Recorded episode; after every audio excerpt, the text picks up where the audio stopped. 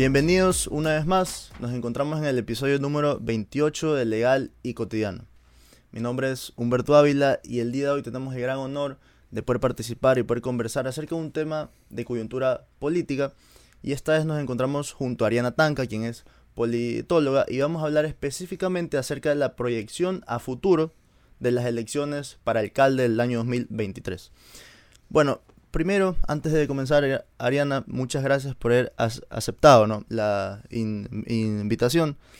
Y sé que también tienes un curso para redacción. Quisiera que me cuentes un poco acerca de esto. Bueno, muchísimas gracias por la invitación. Qué gusto y qué honor estar aquí con ustedes y con todos los que nos están escuchando. Sí, eh, dirijo una academia de escritura y pensamiento porque creo que escribir bien es una forma de pensar mejor y escribir realmente te ayuda a tener la mente más clara, poderte expresar mejor.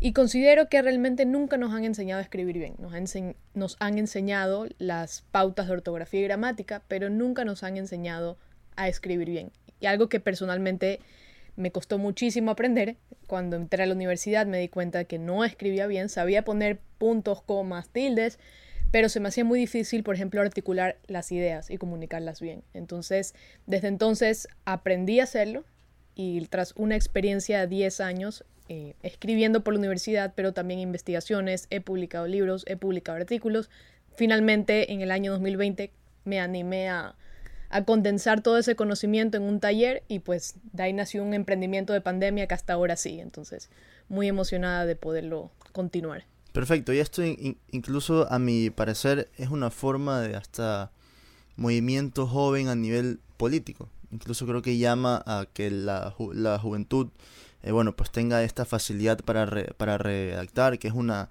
herramienta para que puedan inmiscuirse en lo que es eh, la política como tal, ¿verdad? Correcto, que tú puedas ser capaz de comunicar tus ideas, sea en escrito, sea en Instagram, en Twitter, en una entrevista, donde tú quieras, en el ambiente en que te desenvuelves, y que lo puedas hacer con soltura, con confianza, porque esa es una manera de involucrarte también en política, el hecho de que tú puedas escribir tus opiniones y que lo hagas con una buena articulación de ideas, con una buena selección de argumentos, para un poco dar una mirada refrescante a lo que pasa hoy en la política, ¿no? que vemos que lamentablemente el debate público es secuestrado por lugares comunes, por falacias, por información falsa, y realmente eso es una de las cosas que más me motiva, poder enseñar a las personas a realmente escribir y expresar sus opiniones, sus pensamientos, que cuenten sus historias, de una, manera que puedan contribuir al debate público, que no se vuelva esta guerra estéril de insultos, de quién tiene la razón, pero a nadie le importa conocer la verdad. de quién hace más. Exacto. Exacto.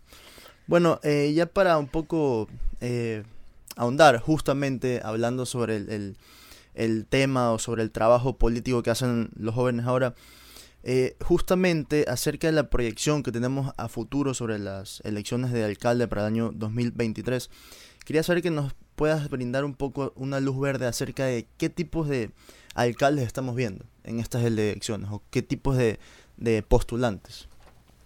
Bueno, primero que las elecciones seccionales son muy distintas a las elecciones generales. Porque en una lógica nacional es un solo candidato a nivel nacional, ¿verdad? Eso creo que todos los tenemos súper claro. Ahora, ¿qué pasa a nivel local? Los partidos no se logran insertar a nivel nacional en todo el territorio. Entonces, ¿qué es lo que hacen? Tienen que hacer alianzas y a veces contradictorias. Creo que en las últimas semanas han salido algunas alianzas que son contra natura, por así decirlo. Porque si no se unen, pierden. No tienen cabida en el juego electoral. Y eso es lo que estamos viendo. Candidatos que quieren ser alcaldes y en muchos casos no tienen ni la experiencia ni el conocimiento. Simplemente son un, un sueño electoral.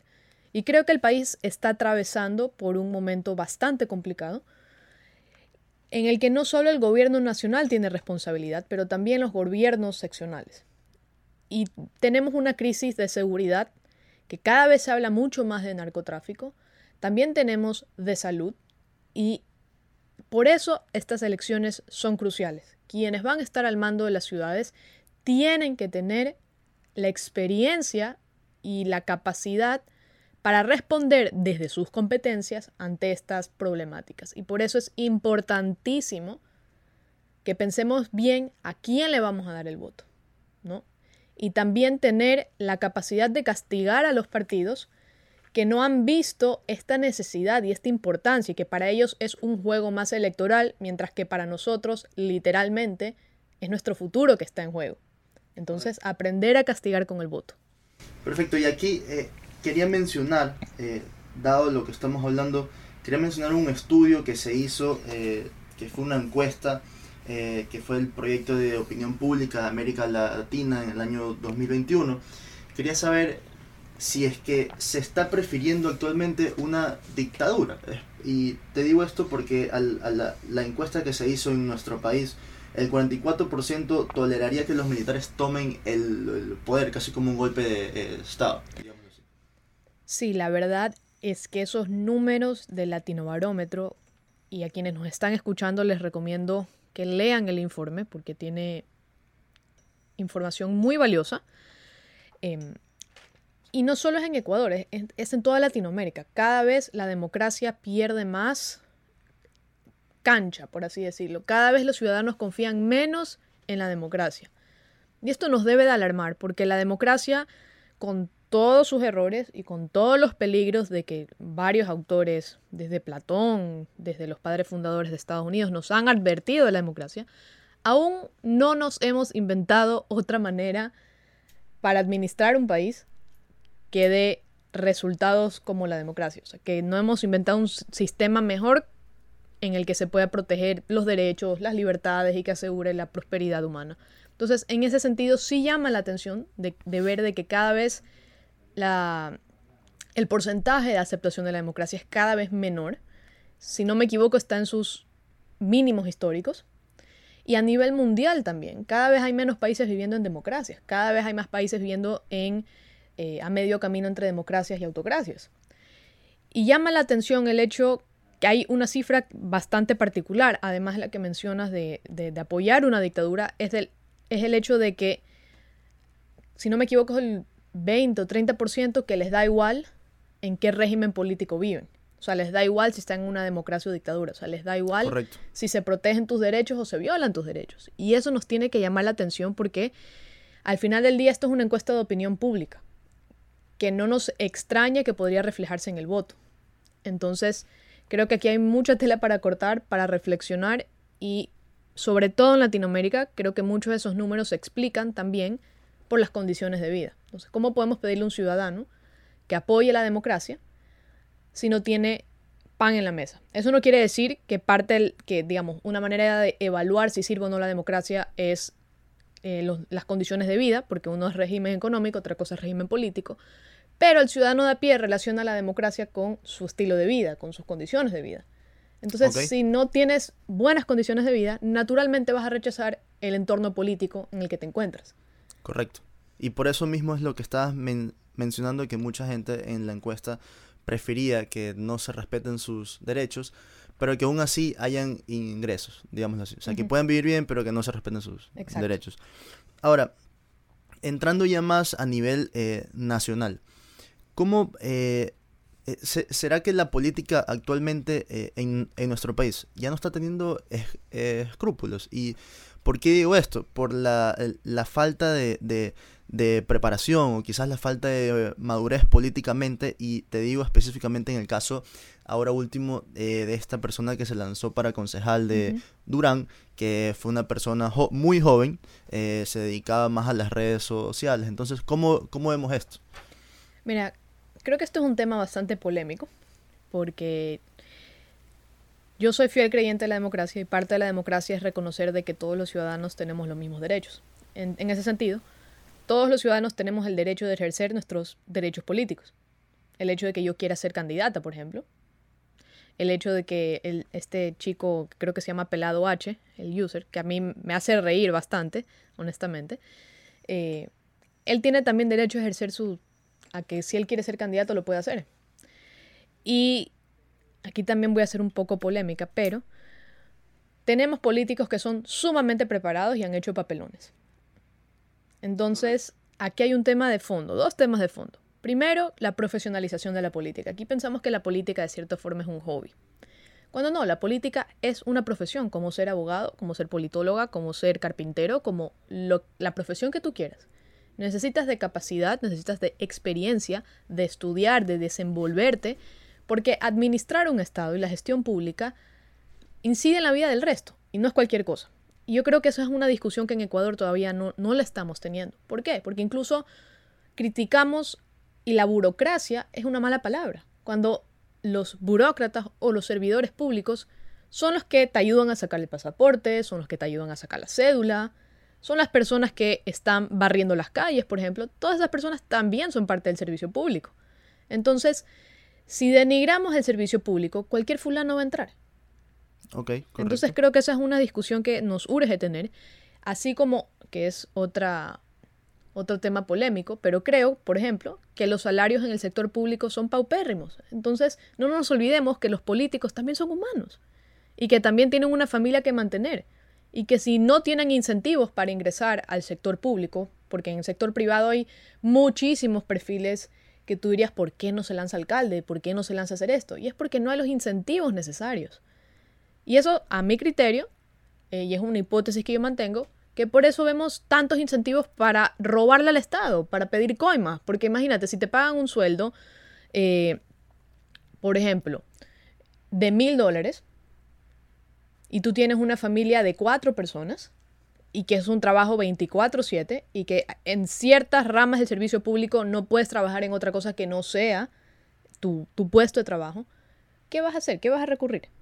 Claro, correcto. Aquí, y justamente eh, por lo que estabas mencionando acerca de la burocracia, es decir, igualmente o de igual forma se necesita un cierto tipo de proceso, que es lo que a lo que te querías referir, si no me equivoco, eh, en todo ámbito, ¿no?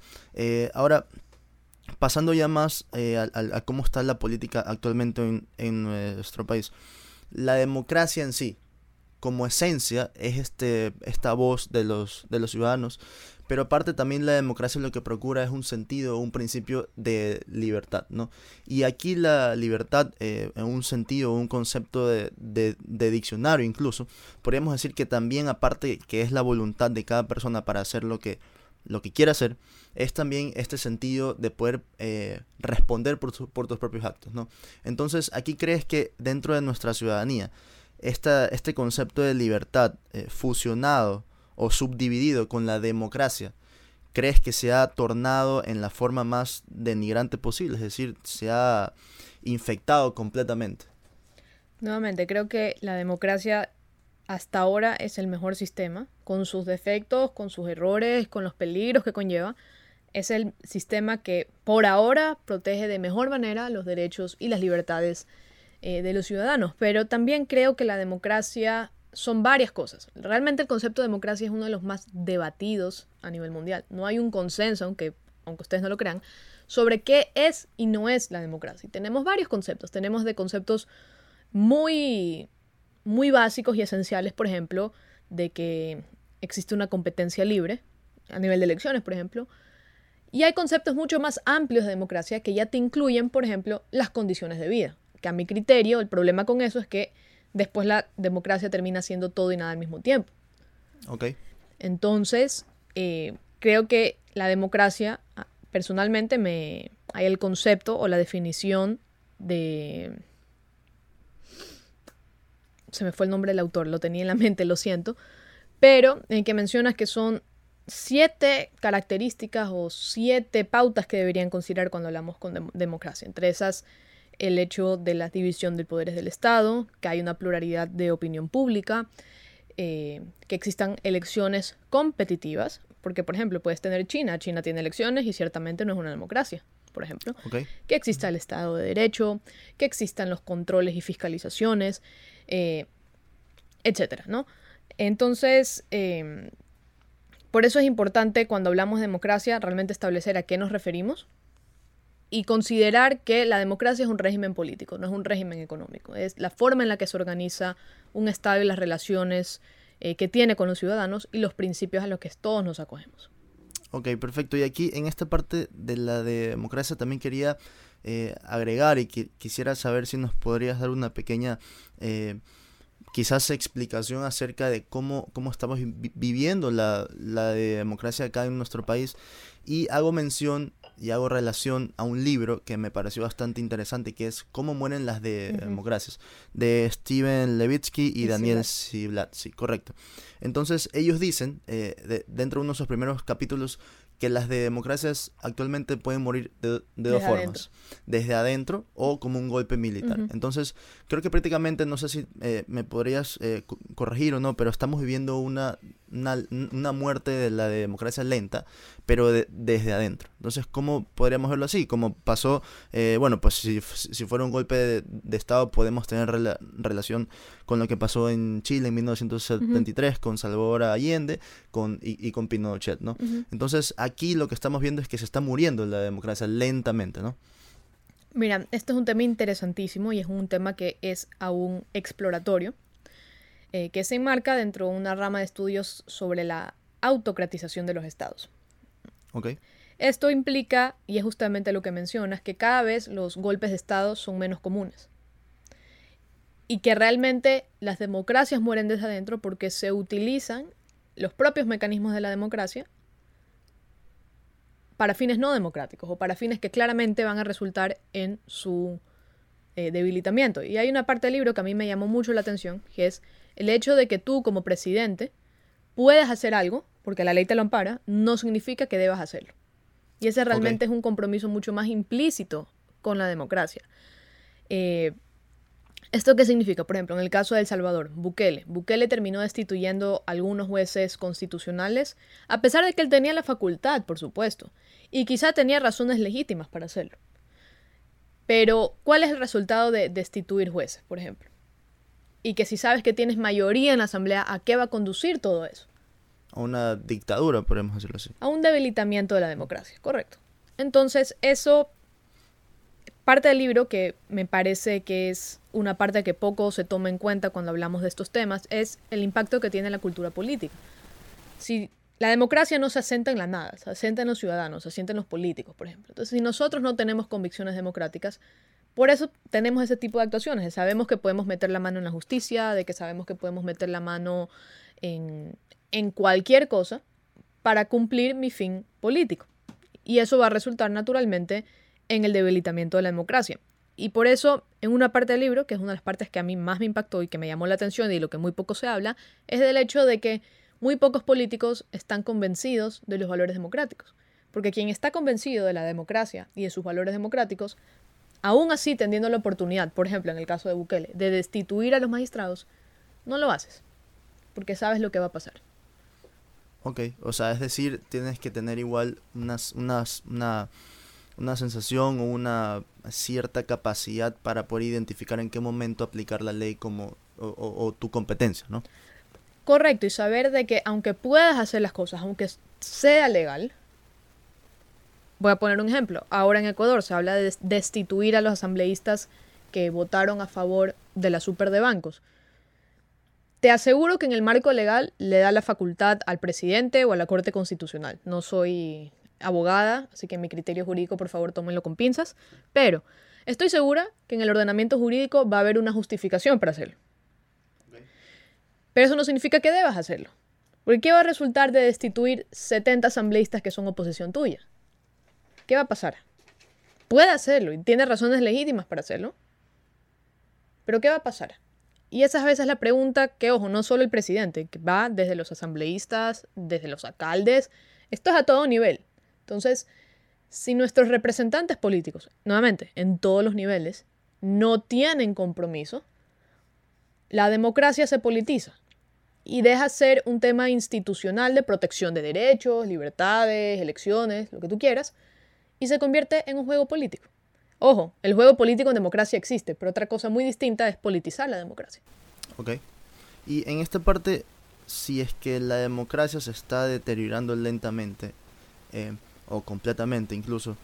Podríamos mencionar que estamos viviendo, eh, no sé qué te parezca este concepto de la oligarquía de partidos. ¿Y por qué? Porque no se está viviendo una materialización, digamos así. Mira, em, la democracia muere desde adentro y muere con acciones pequeñas del día a día. El hecho de que, por ejemplo, los partidos políticos en Ecuador y esto es un secreto a voces, de que se compran o se alquilan. Se compran candidaturas, se alquilan partidos, porque la ley no te exige que seas militante o adherente o que seas parte de un partido para candidatizarte. Entonces, eh, como que oligarquía de partidos no lo veo tan así porque realmente no tenemos partidos políticos bien institucionalizados, tenemos organizaciones políticas, de acuerdo, sí, pero partidos políticos que funcionen como los partidos políticos deberían funcionar. Ojo, y esto no es que, eh, no como un sentimiento ideal, porque ciertamente los partidos políticos en todo el mundo atraviesan sus eh, problemas y están en continuo desprestigio, pero veamos, por ejemplo, el caso de los partidos políticos en Europa, los cristianos demócratas, los liberales, los conservadores, ahora esta nueva familia de partidos de los partidos verdes, por ejemplo. Em, ¿Cómo funcionan? ¿Cómo están funcionando aquí? Em, tenemos nuestro sistema de partidos que funciona a la ecuatoriana, por así decirlo. Pero que vemos las consecuencias de tener eso. Y es el hecho de que tenemos partidos, por ejemplo, el único partido político que ha sobrevivido de alguna extraña manera es el Partido Social Cristiano. Pero el Partido Social Cristiano a su vez es un partido muy provincial, por así decirlo. Fuera de Guayas, yo te diría, ni, siquiera es que está muy presente en Guayas. O sea, está en... Ya están de cadencia, podríamos decirlo así. Sí, cada vez tiene menos apoyo, pero sigue siendo un partido hegemónico en la provincia. Pero fuera de Guayas, el Partido Social Cristiano le cuesta mucho acaparar esos espacios. De la misma manera que, por ejemplo, Pachacutic. Pachacutic es un partido que está en la Sierra Central. Alianza País, en cambio, es un partido que logró insertarse en todo el territorio ecuatoriano y por eso tuvo los resultados que tuvo. Entonces, más bien yo veo que hay los partidos políticos que tienen sus bastiones, que tienen sus bastiones en sus provincias, pero que no logran tener una agenda a nivel nacional. Y eso es lo que a veces impide el diálogo político, eso es lo que impide que en la asamblea se puedan entender, porque de cierta forma Pachacutic mira los intereses que tienen en su base de electores. Y el PSC, por ejemplo, mira también a su base de electores. Pero la asamblea es un órgano de representación nacional, no provincial, nacional. Y cuando se provincializan los partidos, cada partido quiere responder a sus electores. Pero tienen que responder ante los ecuatorianos. Y esto es también que los partidos tienen que saber agregar intereses a su oferta. No es que Pachacutic, por ser un partido que representa a la población indígena, no debería hablar de cuestiones empresariales. No, porque así solo le están hablando a un grupo de la población. Voy a poner un ejemplo. Cuando fue la constituyente, se planteó un movimiento un partido político solo conformado por mujeres. Y de hecho se lanzaron. ¿Qué pasó? No tuvieron ni medio voto. ¿Por qué? Porque yo puedo tener un partido político de mujeres, de feminismo, muy bueno, muy válido, pero si tú no agregas otros intereses para captar a tus electores y hacerlo a nivel nacional, no vas a llegar a ningún lado. Y veamos lo que pasa con Pachacutic. Pachacutic, ¿qué pasó con la candidatura de Yacu Pérez? No es porque Yacu Pérez toque el saxofón y se presentó más fresco ante los jóvenes. No.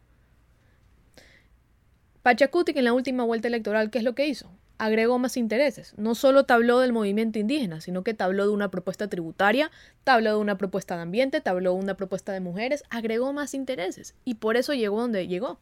lo mismo, Exacto. Lo mismo Javier Herbas. Entonces, este es el problema que tenemos con los partidos. Son bastiones locales y no logran agregar intereses a nivel nacional. No tiene absolutamente nada de malo que tú seas un partido que represente a la población indígena, pero tienes que tener una carta electoral mucho más amplia. Y el movimiento indígena tiene que tener una propuesta económica, tiene que tener una propuesta tributaria, tiene que tener las propuestas en las que se pretende desenvolver en la Asamblea. Si no, simplemente te vuelves como un grupo de choque, que solo estás velando por los intereses de tus electores, que son importantes, sí, pero una vez que estás en la Asamblea, estás representando a todos los ecuatorianos.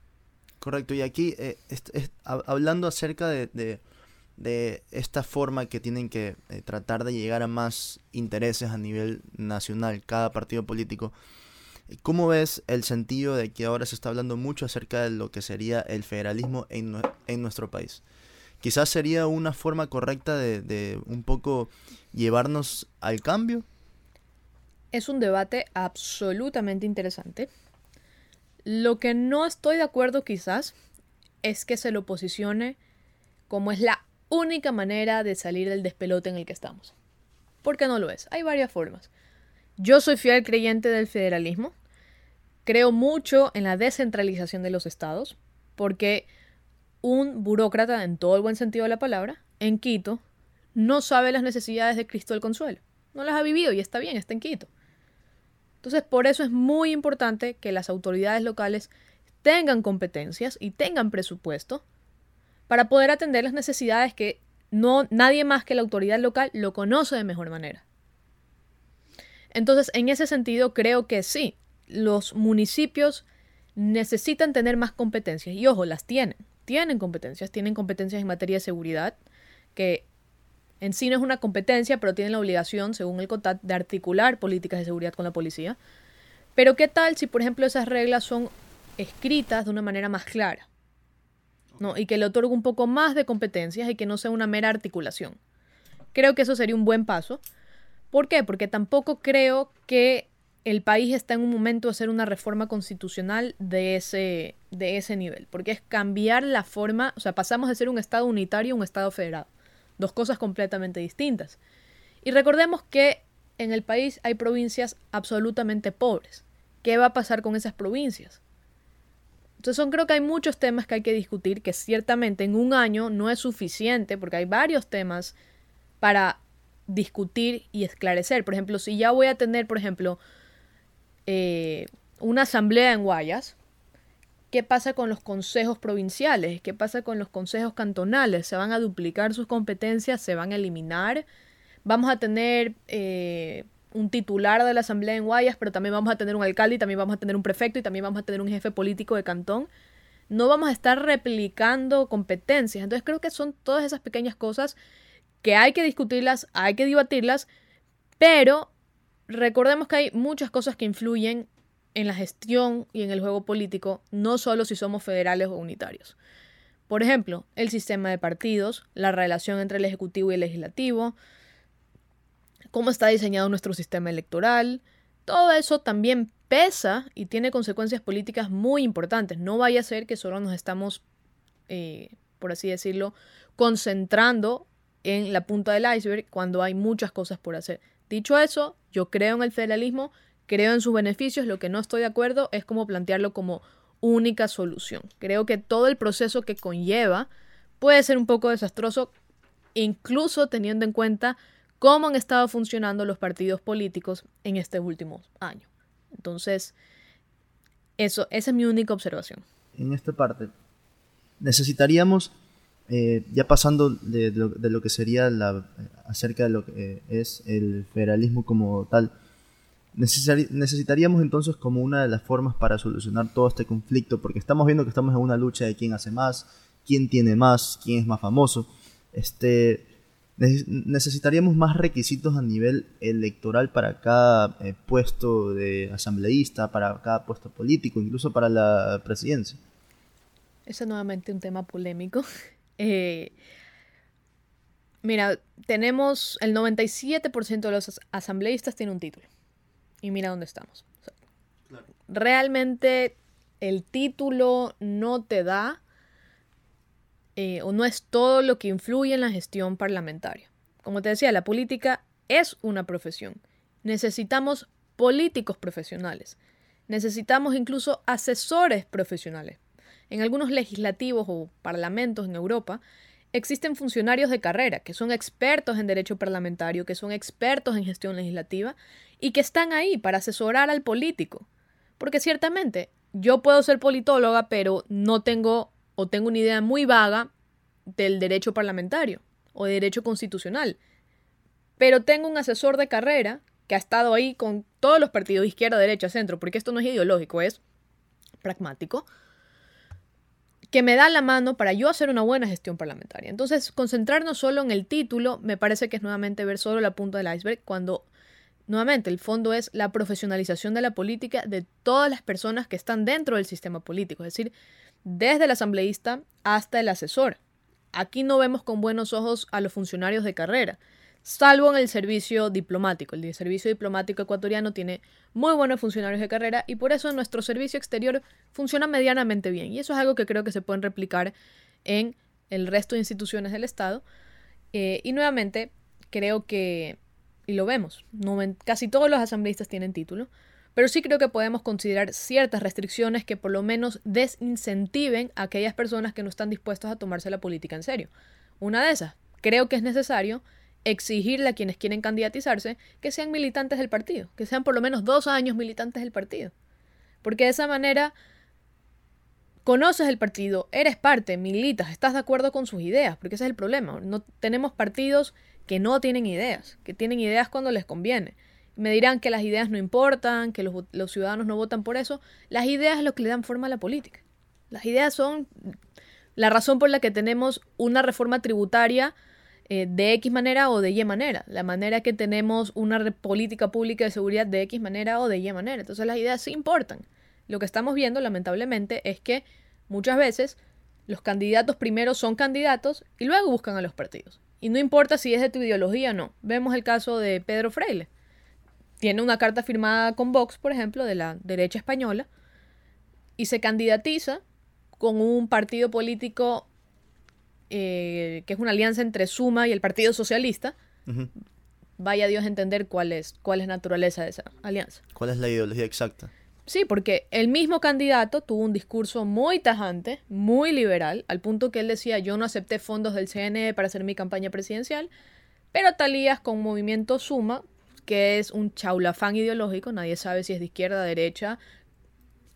Guillermo Celi en las últimas, en el último debate solo hablaba de, de sus recorridos, pero como contundencia ideológica, a mi criterio, es lo que le convenga según el cálculo político. Ojo, y no el suma en general. Eh, y el Partido Socialista, que por su nombre lo dice, ¿dónde está? ¿Y cuál es la razón de esa alianza? Claro, correcto. Y aquí eh, hago estas preguntas porque quería llevar, eh, digamos, esta conversación hasta uno de los últimos puntos que es, ¿te parece que quizás el Estado perdió la institucionalidad? o quizás se perdió un poco acerca de este concepto de lo que es el Estado, el, respeto del, Estado. Yo creo que la institucionalidad del Estado ecuatoriano es una tarea pendiente desde 1830. Ok. Lamentablemente, todos los presidentes que han pasado por Carondelet, a ninguno les ha importado institucionalizar el Estado ecuatoriano. Todos y cada uno de ellos unos más respetuosos con el Estado de Derecho, porque no puedo poner en el mismo saco a todos los presidentes ecuatorianos, pero cada uno de ellos a su manera hizo lo que le dio la gana y según su agenda política. Y pasa que los presidentes tienen un dilema, por así decirlo. Son jefes de Estado y jefes de gobierno. Entonces, al ser jefe de Estado, tú tienes una deferencia. Tienes como este trato, por así decirlo, diplomático. Eres el jefe de Estado. Pero también jefe de gobierno, es decir, tienes tus intereses partidistas, tienes una agenda que cumplir, una agenda política que cumplir. Y yo creo que ese, y ojo, no es problema de Ecuador, sino en general de todos los regímenes presidencialistas, que tienen esa dualidad. Y esa dualidad es lo que a veces hace que los presidentes traten al Estado como si fuera su hacienda. Excepciones hay, por ejemplo, Chile, Uruguay, que siendo presidencialistas han logrado institucionalizar al país. ¿Y a qué me refiero con institucionalizar? De que hay una separación de poderes del Estado eficiente. Ojo, ninguna democracia es perfecta. Siempre van a haber errores, siempre van a existir abusos, pero ¿cuál es la clave? Que con los mismos mecanismos democráticos tú puedes resolverlos y puedas castigar a la persona que lo hace y puedas, por ejemplo, en, en Colombia, cuando Uribe intentó eh, pasar la reelección indefinida, siendo un presidente absolutamente popular en ese momento. La gente lo quería y la Corte Constitucional se lo negó. Lo mismo pasamos aquí en Ecuador y ¿qué pasó? Claro, correcto. Entonces, esa es la, gran tarea. No es imposible, nuestros países vecinos lo han hecho. Eh, a medio camino, nuevamente, ningún país es perfecto, todos tienen sus eh, sus complicaciones, sus obstáculos. Ninguna democracia es perfecta. La democracia no es la ausencia de problemas, sino, como te digo, es cómo se manejan o cómo se responden a través del sistema político. Y creo que en eso en Ecuador todavía es una tarea pendiente. existen mejores intenciones, sí creo que hemos avanzado, por supuesto, pero nuevamente también otro problema es nuestra cultura política. Creo que los partidos políticos, sobre todo, no han asumido su rol que les compete dentro de una sociedad y en lugar de comportarse como partidos políticos de oposición o oficialismo, a veces son un poco, entre comillas, mafiosos, ¿no? Y que todas las votaciones no vienen porque quiero, esto, esto le conviene al país, sino qué votos hay atrás y qué me puedo repartir. Entonces creo que ese es un gran mal que tenemos. Eh, y por eso creo que espacios como estos, de debatir, de un poco ponerles el freno, son importantes. Es una tarea eh, que tenemos pendiente, pero que poco a poco sí creo que la vamos mejorando. Creo que ya dentro de nuestra normativa hay más formas, hay más controles, hay más fiscalización que antes no existía. Lo importante es, por supuesto, que se cumpla, que se fiscalice, que se asegure la independencia de los poderes del Estado, que los actores políticos actúen como actores políticos. Eh, y sobre todo, el debate es importantísimo, la participación ciudadana es importantísimo, porque sin eso, pues, se lo dejamos todo el trabajo a ellos. Correcto. Y en esta parte, eh, hablando ya un poco más acerca de las elecciones también, eh, dentro de nuestro país también, ¿cómo ves estas elecciones seccionales, todos estos partidos políticos a nivel del sistema de, de partidos? ¿Vemos un multipartidismo o un bipartidismo? Ecuador tiene un multipartidismo, porque tiene más de cinco partidos efectivos. Esto hay una fórmula que, o sea, tú puedes medirlo, no es que es al ojo, que tú dices hay cinco partidos, entonces hay bipartidismo, eh, perdón, multipartidismo. Eh, porque hay más de cinco partidos que tienen escaños importantes en la Asamblea. Eh, pero, por ejemplo, entre el año 2006 y 2013, 2017, fue el año en que se fue Correa, ¿verdad? Si no me equivoco. Sí, 2016, 2017. Ok, Alianza País era un partido dominante. Teníamos un sistema de partidos de un partido dominante porque el resto de, los partidos de la oposición, por ejemplo, no le hacían ni cosquillas a Alianza País. La oposición no tenía forma de manifestarse políticamente. Entonces, pero eso fue cambiando. Luego tuvimos el periodo de la asamblea con Lenín Moreno, que Alianza País prácticamente se partió entonces eso le dio un poco más de acción a la oposición. Y luego tenemos la asamblea de hoy en día, en el que está fragmentada, básicamente entre cinco bancadas, por así decirlo, en la que ninguna tiene posibilidad de hacerlo por sí sola y como vemos se unen para intereses muy claros, repartición de poder, pero ese mismo consenso que existe para, por ejemplo, intentar votar al presidente, para bajarse a las autoridades del CAL, no lo vemos para tratar las leyes que se necesitan. Naturalmente es una asamblea de izquierda. nuevamente, de, izquierda en etiqueta. Ok. Materialmente no tanto de izquierda. Habían sectores de izquierda muy preocupados con el Banco del Pichincha, por ejemplo. Perdón, el Banco del Pacífico, no Pichincha. Ok. ¿Por qué? Eh, entonces, en ese sentido, hoy tenemos un multipartidismo, tenemos una asamblea fragmentada tenemos una asamblea que no, que no es capaz de ponerse de acuerdo, salvo para fines muy claros de repartición de poder, eh, y que nadie se quiere poner de acuerdo porque básicamente tampoco hay una agenda sobre la ponerse de acuerdo. Siempre tanto el presidente, las organizaciones políticas, el mismo presidente de la Asamblea, Virgilio Saquicela, siempre habla de esta, vamos a hacer esta agenda, pero llevamos casi dos años y no, hay agenda, no hay pauta, no hay en qué ponerse de acuerdo. Lo ideal, por supuesto, es que estas alianzas sean a partir de estos temas puntuales, de estos temas concretos, porque es lo que le hace bien al país y no porque no alianzas políticas.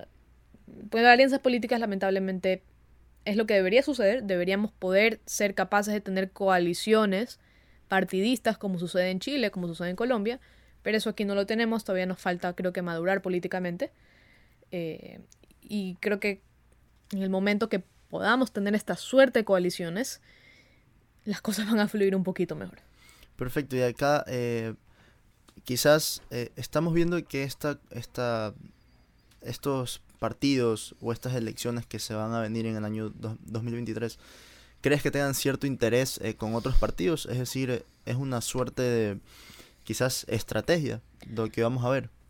Bueno, en las elecciones seccionales, de hecho, más de la mitad de las candidaturas que se inscriben son con alianzas. Porque nuevamente, como son seccionales y es en territorio, y los partidos no tienen una presencia en todo, en todo el territorio, te toca unirte con alguien. Y en, en, ciertos cantones del país, por ejemplo, Tosagua, tú ves alianzas como, en su momento, Creo Alianza País. Que tú decías, ¿en qué cabeza esto puede existir? Pero existe. Claro. Pero es porque, nuevamente, no es ideológico, sino que en ese lugar, en ese cantón, unámonos porque unidos podemos acceder a municipio y tú te llevas esto y yo me llevo lo otro. Okay. Y pasa bastante también que si vemos el registro de organizaciones políticas del CNE, son cerca, si no me equivoco, 278 organizaciones, de las cuales solo 7 son partidos políticos a nivel nacional. El resto son movimientos provinciales, cantonales y hasta parroquiales.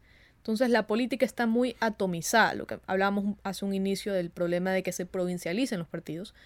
Entonces, partidos como por ejemplo Pachacutic no tiene presencia en la costa rural ecuatoriana, te unes con X movimiento eh, local, porque ese movimiento local tiene a los líderes locales a los que la gente le da el voto. Entonces recurres a eso. Por eso vemos que es muy común que en las elecciones eh, seccionales existan este tipo de alianzas. Pero es la razón, porque los partidos no están en todo el territorio. Correcto. Eh, ahora, ya un poco más eh, para pasar a lo que sería, quería mencionarte cómo ves o cuál es tu visión acerca del movimiento de los jóvenes políticamente. Estamos viendo bastante apertura hacia ellos o bastante iniciativa o una, suerte de, quizás eh, que se inmiscuyan en lo que es los partidos políticos. Mira, de hecho, ahora en, para las elecciones que se vienen, los partidos tienen que presentar el 25% de las listas con candidatos jóvenes y el 30% con candidatas mujeres. Veremos si lo cumplen, ¿no? Entonces, sí hay un interés de promover la participación política de los jóvenes, pero creo que esto a veces resulta contradictorio. Por ejemplo, hay muchos perfiles, y si no me equivoco, esto es una de las asambleas que más jóvenes tiene. Esto es algo que me lo has dejado en la cabeza, ahora voy a confirmarles el dato. Pero creo que es una de las asambleas que más perfiles jóvenes tiene. Y mira que no hace mucho cambio. Entonces, también hay otro aspecto a considerar. Hay muchos perfiles jóvenes, buenos, capaces, líderes, pero que no encuentran a veces el espacio dentro del partido político. Porque ¿qué es lo que pasa? El partido político, antes de darle chance a sus propios cuadros, a personas que invierten su tiempo en el partido político, prefieren dárselos a personas ajenas al partido. Periodistas, ojo, y esto no quiere decir que sean malos en sí mismos, pero como necesitan el voto, van a buscar estos perfiles que de cierta forma ya están en el imaginario del votante y que probablemente van a tener más probabilidades de conseguir ese espacio en el consejo, en la prefectura, en la alcaldía, de personas que ya son conocidas. Y no le dan espacio a estos perfiles que probablemente llevan años militando en el partido porque creen en el líder, porque creen en el partido, y no se les está dando el espacio que merecen. Eso pasa en muchísimas ocasiones. ¿Y qué es lo que sucede? Eso también genera fricciones dentro del partido. Entonces, ¿qué es lo que pasa? No me paras bola, me voy a otro partido o me fundo mi propio partido, ¿Qué es lo que suele pasar. Le pasó al social cristiano, por ejemplo, cuando hubo la pelea entre Sixto Durán y Febres Cordero. Sixto fundó su partido y ganó la presidencia. Y así como pasa a, grandes niveles, por ejemplo, pasan los niveles medios y los más chiquitos. Y así también es una de las razones por las que nacen estos movimientos cantonales. Yo quiero ser, eh, quiero cambiar mi provincia, quiero cambiar mi cantón, me sumo a este partido, pero dentro del partido no me paran bola, entonces yo me salgo y fundo mi propio partido y te hago la competencia. Claro. Entonces es un tema de que sí, por un lado nos están eh, incentivando la participación política de los jóvenes, pero uno, la política es un lugar muy hostil para estar. La cultura política de este país es pésima. No te dan los incentivos. Si tú eres un joven profesional que te estás haciendo tu carrera y ves que en la política es sin escrúpulos, que se meten con tu familia, que te sacan lo que sea, que falsifican cosas, que te hacen scratches en redes sociales, ¿tú tendrías incentivos para participar? Claro, no, y eso se está normalizando. Lamentablemente, no. El debate público es pésimo, es paupérrimo, nadie se quiere entender, porque prefieren los ataques personales a que realmente un debate de ideas. Entonces, un profesional joven, ante todo esto, ¿va a querer entrar a la política? ¿Has visto cómo las tratan a las mujeres en la política? Es terrible. La violencia política de género, la gente piensa que solo afecta a las mujeres, pero tú como esposo, digamos, como pareja, como padre, ves que a tu hija, a tu esposa, a quien sea, una conocida tuya, la tratan de esa manera en redes sociales, en el, en el debate familiar, ¿te motiva también entrar en ese ambiente? No. Todo ese tipo de violencia, de hostilidad política, también es otra barrera de perfiles que quisieran entrar a hacer las cosas bien, pero saben que al final del día, lamentablemente, la política es, como dicen, el que tiene padrino se bautiza. Correcto. Entonces hay muchas cosas para cambiar. Es positivo, por supuesto, que pongan la cuota de los jóvenes, pero si no hay cambios estructurales que tienen mucho que ver con la cultura política, eso va a ser una etiqueta. Entonces, en el momento que realmente, por ejemplo, en el caso de los partidos políticos, realmente le den espacio a las mujeres y a los jóvenes en espacios de toma de decisión, en candidaturas, en vocerías, ahí es cuando realmente vamos a ver que los jóvenes y las mujeres se motiven a ser parte de la política. Pero la política que vemos hoy en día, a ti te da ganas de meterte. Claro, no, está un poco, digamos que sucia o infectada, podríamos decirlo así. A las personas que nos están escuchando, ¿te meterías a hacer política como lo estamos viendo ahora? Yo no. A mí no me interesa el servicio público, me interesa la academia, pero parte de que a veces digo, me gustaría ser servidora pública, digo, no he trabajado tanto como para exponer a mi familia, por ejemplo. He trabajado tanto como para que toda mi vida esté a la merced del tribunal, por ejemplo, de las redes sociales obviamente decisiones personales, ¿no? Claro. De repente hay personas que tienen más cuero que yo para hacerlo, pero yo creo que es un ambiente en el que yo no podría desenvolverme. Porque no creo que todo el mundo juega por las reglas. Claro. Entonces, tú no puedes entrar a jugar limpio mientras que todo el mundo te está jugando sucio. Entonces, ¿qué te toca? O sales o juegas sucio. O adaptarte. Exacto. Yo, personalmente, no creo que lo haría. Y eso creo que le pasa a muchos jóvenes profesionales con integridad y el talento para ejercer la función pública, pero no lo hacen. Claro. Acá, ya para finalizar, quería saber, eh, siempre ahora he tenido la costumbre de en cada capítulo eh, hacer esta, esta pregunta y es, ¿cuál es el mensaje que le puedes dar a los jóvenes eh, ahora, sabiendo que estamos viviendo una crisis política enorme, bastante sucia, bastante infectada? Eh, cuál es el mensaje a, ellos para que no, no se desanimen quizás en su, en su lucha, en su militancia política. Creo que lo más importante es estudien, conozcan, fórmense en política, capacítense en política, porque no podemos quejarnos de la política si no estamos dispuestos a cambiarla, si no estamos dispuestos a cambiarla desde nuestra trinchera. No es necesario que seas parte de un partido político, no es necesario que estés en el servicio público. Son pequeñas acciones en nuestro día a día que ayudan a que el debate público, a que la democracia, a que la política sea cada vez un mejor espacio para ejercer. El hecho de que tú puedas conversar con tu familia sin pelearte de política, el hecho de que tú puedas tener discusiones en redes sociales de forma tolerante, con argumentos y respetuosa, es otra forma de aportar al debate público el hecho de que tú puedas expresar tus opiniones en el espacio que tú creas conveniente, redes sociales, tu Instagram, tu Facebook, tu TikTok, lo que sea, todo eso aporta. Todos somos políticos y todo es política al final del día. Entonces sepan que ustedes pueden aportar desde el espacio que ustedes quieran, pero ese aporte, y como hemos conversado en este tiempo, tiene que realmente ser valioso. Sepan que los insultos, sepan que la desinformación, sepan que las falacias, que la información falsa no aporta eso. Eso aporta al morbo, eso aporta a, la política que tenemos hoy en día. Entonces, si queremos cambiar la política, hay que involucrarse. Y yo sé que ahorita nos desmotiva por completo lo que está pasando en general en el país, en el mundo. Pero la política es de los ciudadanos, no, no es de los políticos. Y si solo se la dejamos a ellos, vamos a continuar con esta política en la que nadie se quiere hacer cargo. Entonces es responsabilidad nuestra también subirle la vara a los políticos, subir la vara del debate público, porque no podemos quejarnos y desentendernos del problema. Tenemos que ser parte de la solución y realmente conversar, debatir, informarse eh, y aportar al debate público con opiniones valiosas es lo que poco a poco puede ir cambiando el país. Perfecto. Bueno, eh, finalizamos con este gran mensaje tuyo, Ariana, acerca de cuál es el, el deber de los jóvenes ahora. Y bueno, agradecerte una vez más por haber aceptado la invitación y espero que podamos volver a conversar, a debatir quizás en algún momento alguna mesa redonda sobre lo que está pasando, ¿no? Encantada, será un honor y muchísimas gracias por invitarme y a los que nos han escuchado, pues muchísimas gracias por escucharme también.